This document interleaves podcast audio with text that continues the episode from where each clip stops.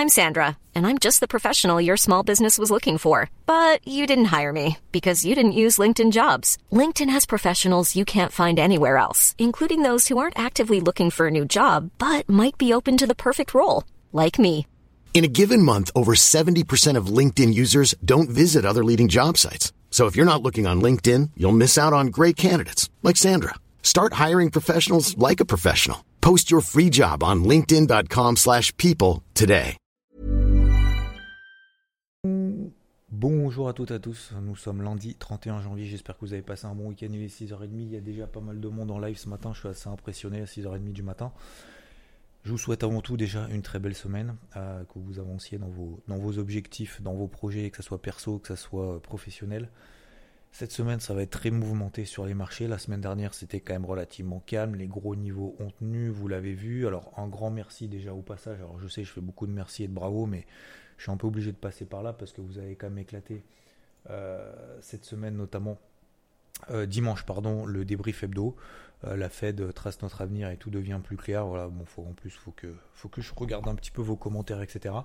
Donc je vous remercie vivement de tout ça, euh, parce que c'est ce qui permet encore une fois de, nous booster. J'ai eu aussi pas mal de messages du coup en privé de certaines personnes tout simplement qui mettent un petit pouce vert, sans, un bleu, enfin vers le haut quoi, sans, sans forcément mettre de commentaires, mais c'est quand même important voilà de, de motiver un petit peu les troupes, parce qu'encore une fois, je ne suis pas tout seul derrière, enfin en tout cas devant l'écran, mais derrière, euh, je suis pas tout seul.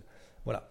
Je parenthèse terminée, hop très rapidement. Alors cette semaine ça va être mouvementé. Pourquoi? Parce qu'on a énormément quand même de chiffres déjà d'un point de vue euh, microéconomique. Donc vous le savez, hein, il y a Exxon si vous avez eu la vidéo dimanche, Facebook, Amazon d'ailleurs j'ai oublié.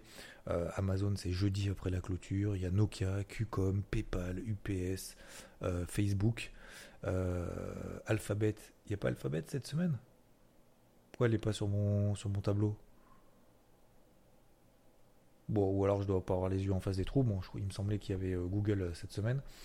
Euh, donc ça c'est la première chose. Deuxième chose, nous avons également pas mal, surtout de publications macroéconomiques. Publications macroéconomiques, c'est quoi cette semaine? Il y a énormément de trucs. Premièrement, et je, on va pas toutes les faire, mais on a les ISM, manufacturiers des services aux États-Unis. Deuxième chose, la conférence de presse de Christine Lagarde, présidente de la Banque Centrale Européenne, jeudi 14h30. Donc à partir de là, ça va swinguer. Et aussi le NFP, les fameux emplois, euh, donc les non-farm payroll aux États-Unis, l'emploi aux États-Unis.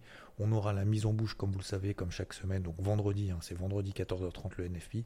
Et en la mise en bouche, c'est mercredi 14h, 14h15 l'ADP. Ok? Donc cette semaine, il risque d'y avoir quand même pas mal de mouvements. Cette semaine, ce sera light du côté de la Chine puisque c'est le nouvel an chinois. Vous savez que cette semaine, ils fêtent l'année du tigre. Euh, qu'est-ce qu'on a d'autre cette semaine? Et puis après, bah, ça sera déjà quand même pas mal. On fera bien évidemment après le suivi au fur et à mesure tout au long de la semaine. Euh, comme je l'ai dit euh, juste avant, notamment sur Twitch, pour celles et ceux qui font l'effort d'être là à 6h30, je ne vais pas vous monopoliser 30 minutes pour faire du blabla. Donc je vais être quand même assez assez concis, surtout en début de semaine. On ne sait pas trop ce qui peut se passer, etc. Mais on est obligé d'avoir une ligne de conduite. C'est la raison pour laquelle je fais toujours en début de semaine mon carnet de bord. Ça me permet d'être à froid, de ne pas prendre de décision à chaud. Faut acheter, faut vendre, faut faire quoi? Ça va monter, ça va baisser, machin, etc. Et on essaye de trouver des corrélations à droite et à gauche. Je vous parlais également du, marché des cryptos qui a, je ne vais pas dire dévissé, mais qui, est simplement en train de consolider. Mais globalement, alors euh, la situation est simple, c'est qu'on a des tendances qui sont haussières à moyen terme je suis ici par exemple sur le CAC, sur le CAC, tant qu'on est au-dessus des 6600 points, ça reste haussier. Alors oui, effectivement, ça monte plus. Oui, on est dans des phases de consolidation latérale, mais pour autant, euh, la tendance haussière n'est toujours pas invalidée, en tout cas à moyen terme. Donc, zone d'achat pour moi, c'est autour des 6007-6006. C'est exactement la même chose que la semaine dernière. Semaine dernière, d'ailleurs, on avait sur le DAX les fameux 15 000 points qu'on réagit une fois, deux fois, trois fois. Malheureusement, pour ceux qui n'ont pas payé ces zones-là parce qu'ils n'y ont pas cru, parce que ça arrivait très vite. Aujourd'hui, là, ce matin, on devrait ouvrir à 15 500 points, c'est-à-dire 500 points au-dessus de cette zone support et de ma zone d'achat, justement, euh, swing sur cette zone-là, qui correspondait tout simplement à tous les plus bas qu'on avait réalisés tout au long de l'année 2021. Et ce qui va être compliqué maintenant, c'est de se dire, bon, bah, j'ai pas payé en bas, je respecte tout à fait, il n'y a aucun souci là-dessus. Le but, c'est justement de retrouver des nouveaux plans, etc. Mais La question c'est maintenant, je fais quoi? J'achète en milieu de range, je vends en milieu de range parce que on a toujours cette effectivement cette accélération baissière qui reste toujours intacte. Est-ce que euh, je fais quoi? Et là le problème, c'est un vrai problème parce qu'en fait on est au milieu finalement d'un range entre les 16 002 et les 15 000. On est à peu près à, la, louche, si, j'arrondis, je fais 16 000 en haut, 15 000 en bas, on est à 15 500. On est pile poil au milieu de ce gros range dans lequel on évolue depuis le mois d'avril. Donc, comment, faire bah, On va attendre un petit peu que, ça se décante, on va attendre un petit peu que les marchés ouvrent, et puis on essayera de trouver des nouveaux, euh, euh, points d'entrée. Mais en l'état, c'est pour ça que c'est toujours, euh, c'est toujours important, et c'est là-dessus en fait que je vais insister, c'est lorsqu'on a des grosses zones, oui, effectivement, ça peut ne pas tenir.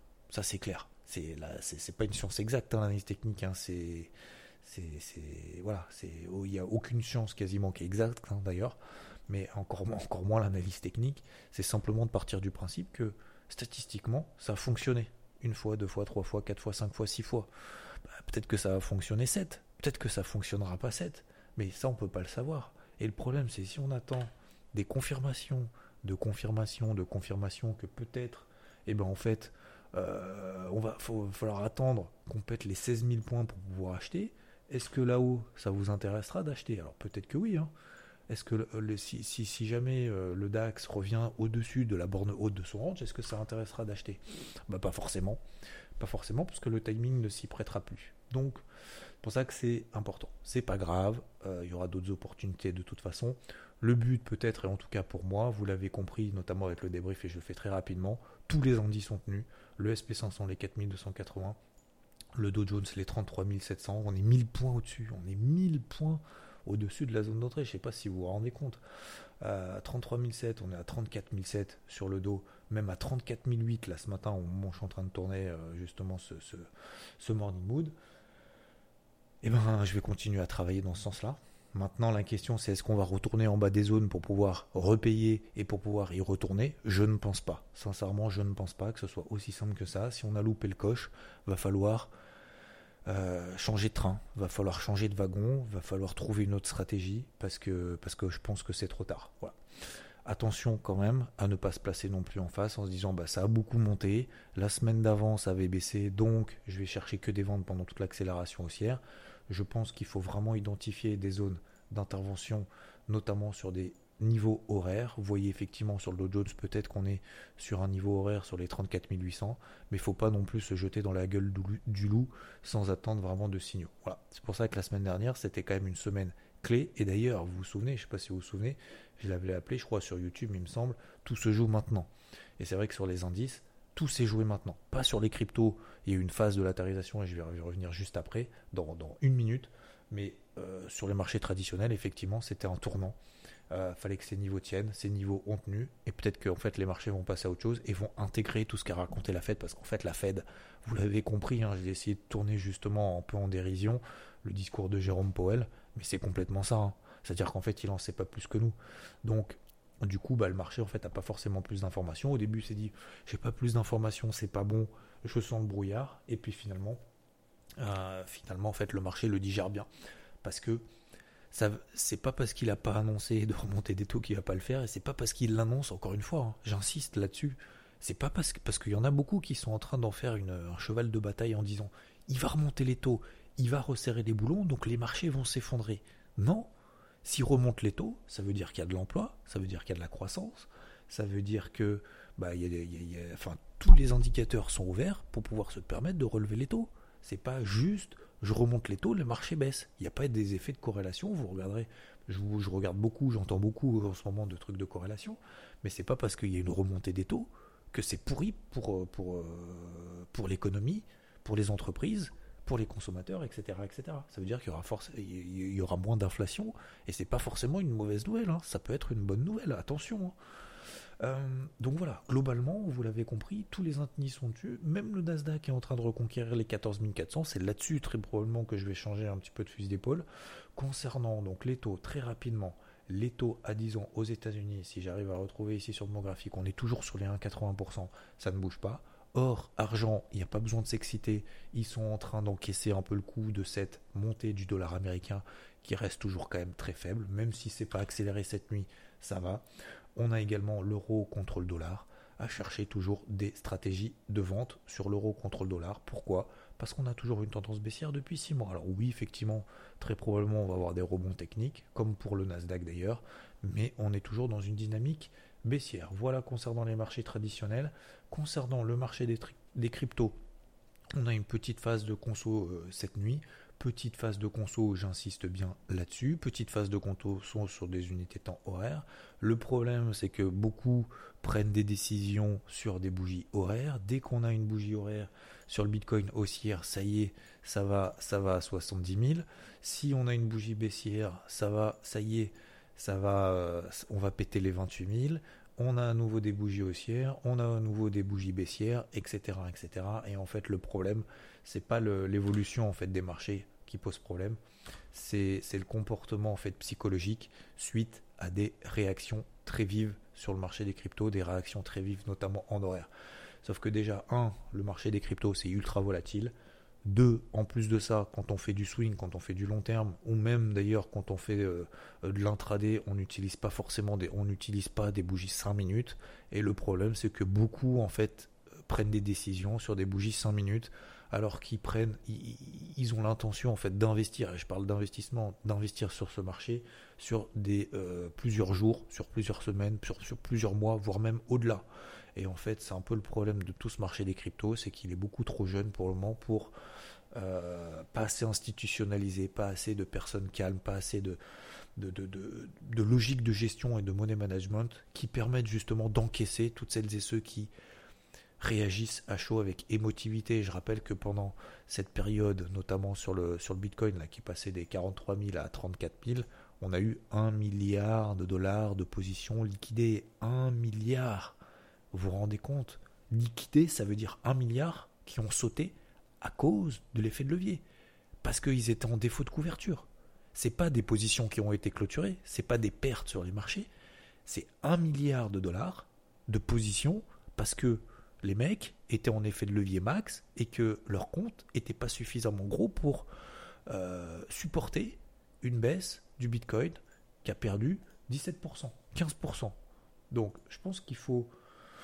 Le marché n'est pas mûr et c'est là-dessus où je me suis trompé en fin d'année dernière. Je pensais qu'il était beaucoup plus mûr que ça, mais en fait non. Ça, ça c'est pas grave. C'est pas bien grave. Ça n'empêche rien que 1. La tendance effectivement est toujours baissière, ça tout le monde le sait, sous les même 20 sous les 40 000 que pour le moment on est en phase de neutralité et ça vaut euh, pour le Bitcoin, ça vaut également pour tous les autres, euh, toutes les autres cryptos dans leur globalité. Hein, bien évidemment, c'est toujours un petit peu automisé, etc., etc. Mais on est toujours dans des phases de latéralisation à droite et à gauche. Ok, comme sur l'Ethereum entre 2700 et 2400 dollars. Euh, bon, toutes, on va pas toutes les faire. De toute façon, si on veut toutes les faire, c'est très simple. On prend la capitalisation totale. La capitalisation totale, elle est entre 1700 milliards et 1400 milliards, à peu près hein, dans les grandes lignes. C'est plutôt d'ailleurs 1500 milliards et 1700 milliards. On est toujours entre justement ces deux bornes. Pour le moment, c'est simplement en train de latéraliser. Donc là-dedans, qui c'est qui va s'épuiser là-dedans? Eh ben, C'est ceux qui sont en bougie 15 minutes. Ils voient une bougie baissière forte. Ça y est, j'étais en levier max, je viens de me faire liquider. Bon, ben, je, reverse la position, je short, et puis derrière, ça va remonter, et puis derrière, ça va rebaisser, etc., etc. Et ça va être tout le temps ce type de comportement sur des unités temps courtes. C'est pour ça que plus cette latéralisation dure, plus tous ceux qui font du n'importe quoi finalement vont s'épuiser. Et une fois qu'on va passer en fait cette période un peu, c'est pas pourri en fait, c'est une période neutre tout simplement cette période neutre qui peut effectivement euh, succéder à une période quand même pourrie, hein, parce que globalement, bon, l'ensemble du marché des cryptos est quand même pas au beau fixe, hein, ça on va pas se le cacher, on n'a pas des œillères, c'est pas parce qu'on reste positif, optimiste et constructif qu'il faut pas non plus négliger la négativité de la tendance en délit. Hein. Ça, faut, faut, faut l'accepter, faut le savoir, on le sait. Donc, comme je disais également euh, dimanche, euh, soit on est ultra réactif parce qu'il y a très peu de volatilité finalement à court terme, hein. encore une fois, sur des bougies daily, il y a très très peu de volatilité. Soit on est très réactif, mais vraiment très réactif, on achète, on revend, ta, ta, ta, ta, ta, ta, ta, ta, au bout de 3-4%, on agit sur le marché, ou alors, faut être très patient. Mais il n'y a pas d'entre-deux. Il n'y a pas de oui, peut-être que j'attends une confirmation en daily, peut-être que en fait euh, en swing, peut-être que ça peut monter trois bougies. Non, c'est soit on est ultra réactif, soit on ne l'est pas du tout. Mais entre les deux, c'est le meilleur moyen de se faire sécher parce qu'en fait on va acheter en haut, ici quand il y a des accélérations, on va vendre en bas parce qu'il va y avoir une accélération, puis finalement ça va tenir, etc. etc. Et c'est là où on va se faire rincer. Donc, soit on est ultra méga actif, soit on ne l'est pas du tout, peu importe, chacun fait comme il veut, mais euh, entre les deux, c'est pas possible. Ok? Euh, donc voilà, on est simplement fait dans des phases de Après, c'est toujours pareil, c'est toujours pareil dans ce type de moment. Bah voilà, on avait parlé, euh, je crois que c'était hier, dans le, dans le Morning Moon, on avait parlé par, par exemple de Mana, bah, qui tient bien. Voilà, elle faisait pas partie, encore une fois, depuis les plus hauts, elle perd 50%, depuis les plus hauts historiques.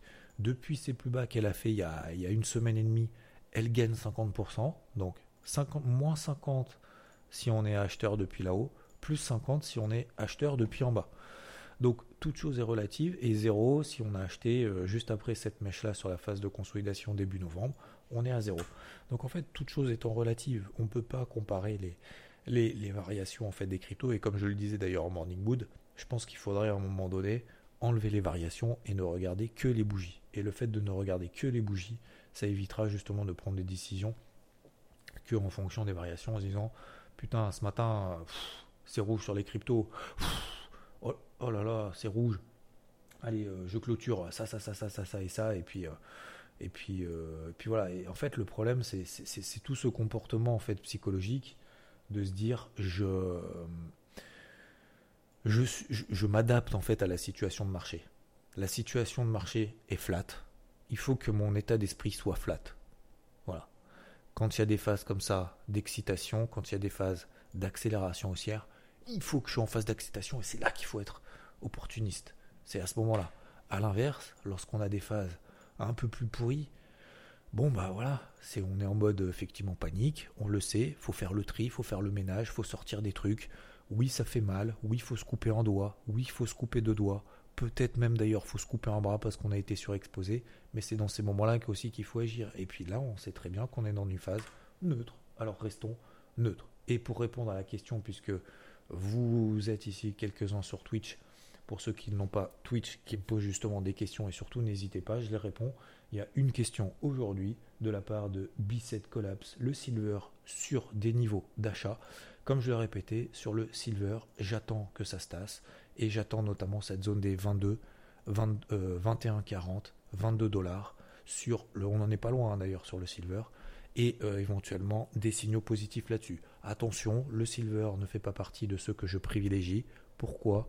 Parce que il est impacté par le dollar, plus particulièrement le dollar qui reste très positif, dollar qui restera très probablement très positif, tant que la politique monétaire de la Réserve fédérale américaine sera beaucoup plus en mode je raffermis, je resserre les boulons, je serre les vannes, je réduis la planche à billets que les autres institutions et notamment la Banque Centrale Européenne. Donc c'est pour ça que jeudi, il peut se passer effectivement au travers du discours de Madame Lagarde, il peut se passer des événements qui peuvent entraîner des réactions ou d'ailleurs à l'inverse des invalidations totales euh, sur une seule bougie daily. Donc c'est pour ça que jusqu'à jeudi, très probablement, je ne toucherai absolument pas au silver.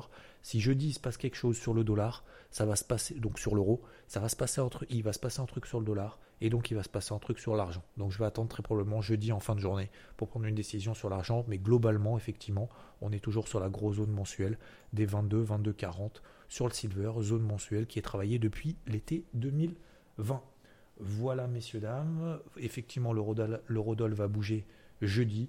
Merci à toutes et à tous. Je vous souhaite une très belle journée. Merci de votre participation en live. Merci de votre écoute. Si vous êtes sur la route ou autre sur le chemin du travail en podcast, je vous souhaite une très belle journée. Et je vous dis à très vite. Ciao